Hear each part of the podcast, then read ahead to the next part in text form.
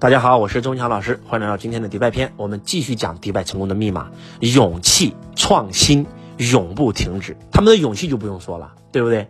你想想，好不容易通过石油赚到钱了，结果他们拿这个钱干嘛了？全部梭哈投资金融。那如果万一亏了怎么办？一夜之间回到解放前，还没有享受过人生呢。但是他们搏对了，这就是他们的勇气。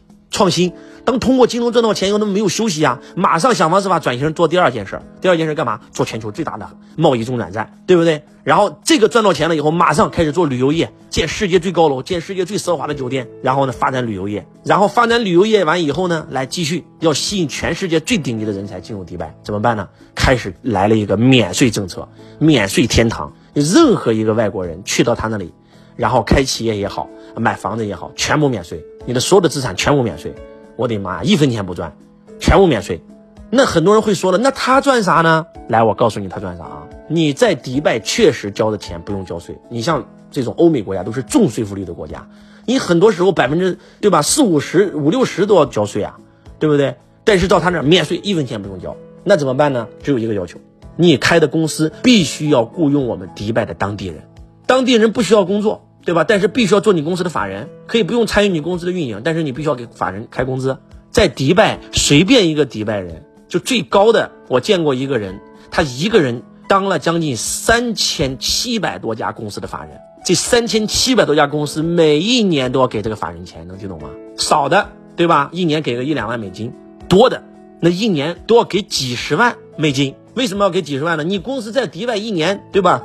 赚几个亿，你给我几十万，正不正常？你以前你要交税，你要交多少钱税啊？对不对？百分之四十五的税负率，你将近交税，你要交进去五千万。你现在你只需要付个几十万，你给我的迪拜当地当地人，对不对？解决解决就业问题，能不行吗？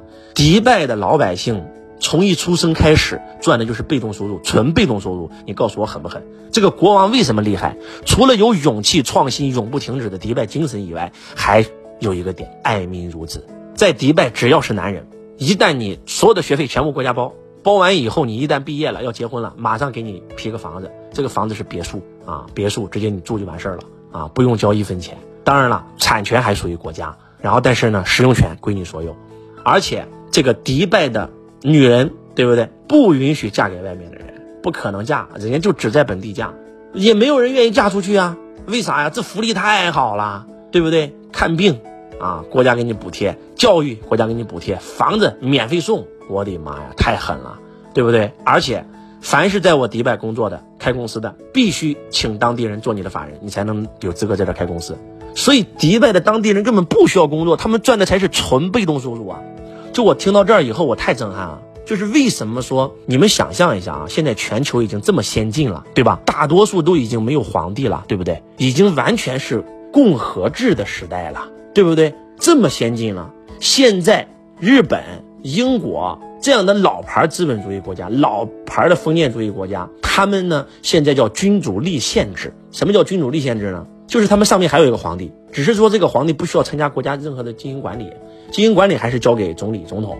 他们呢就是皇室，就是享受个名誉权，说白了吧。然后呢，但是政府也要花点钱养养着他们，对不对？但是像他这种纯又是皇帝又管总统，所有国家是全管的。说实话，这说白了，这不就是个封建王朝吗？你就是个封建王朝啊！我当时第一次去到迪拜，听到这儿的时候，我很诧异。到人类都到了二十一世纪了，还有封建王朝的存在啊！我没有想到，你知道吧？因为泰国的太皇也是不管世事的，交给这个总统来管，总理来管的，他也不参与的。那我就在想，这么落后的这个制度，为啥他的老百姓还会拥戴他呢？听到这儿以后，全明白了。虽然，然后人家走的是封建王朝那一套。人家那个酋长说白了就是皇帝，而且大权在握，所有的这个又兼总统。但是我们发现他真的是爱民如子啊，国家一分钱不收税，但是你必须在我这开公司赚钱，必须要用我当地迪拜人。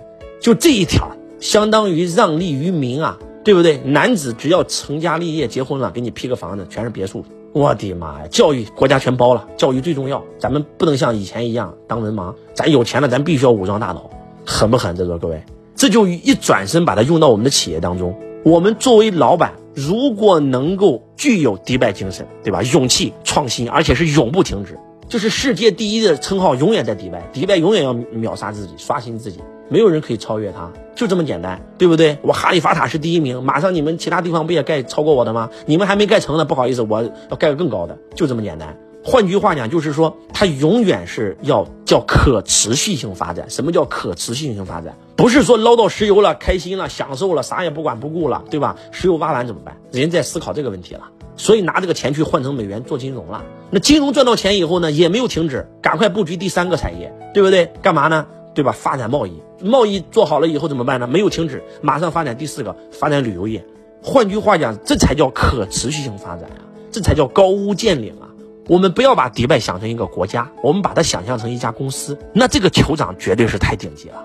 那如果我们作为这些民营企业，我们作为老板一转身把这个酋长经营国家的智慧来用到我们的公司，是不是也是一样的道理呢？我们如果能做到爱我们的员工像爱我们的孩子一样，对不对？对我们的客户好，把最好的政策给到我们的客户，那我们就是迪拜的客户啊。说白了，去迪拜开公司的那些人都是迪拜的客户啊。那迪拜是怎么对他们好的？我的妈呀，全部免税，这什么概念？这得省多少钱啊？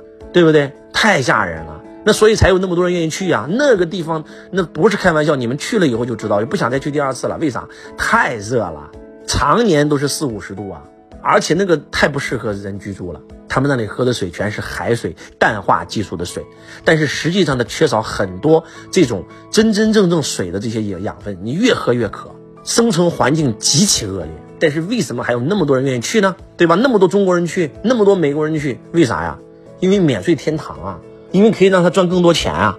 大家都跑去那里消费嘛，那么远，不就这么回事吗？对不对？我们没有这个旅游业发展，我们怎么办呢？我把总统府让出来让你们参观，你们旅行团可以赚钱，狠不狠？这太狠了，这。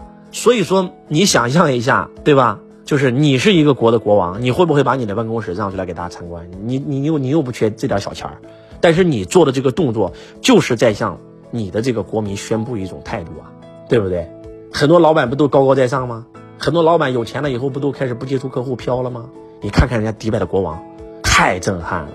我们去国外不是为了崇洋媚外，我们是为了把迪拜精神学过来，一转身为我们所用，建设我们强大的祖国。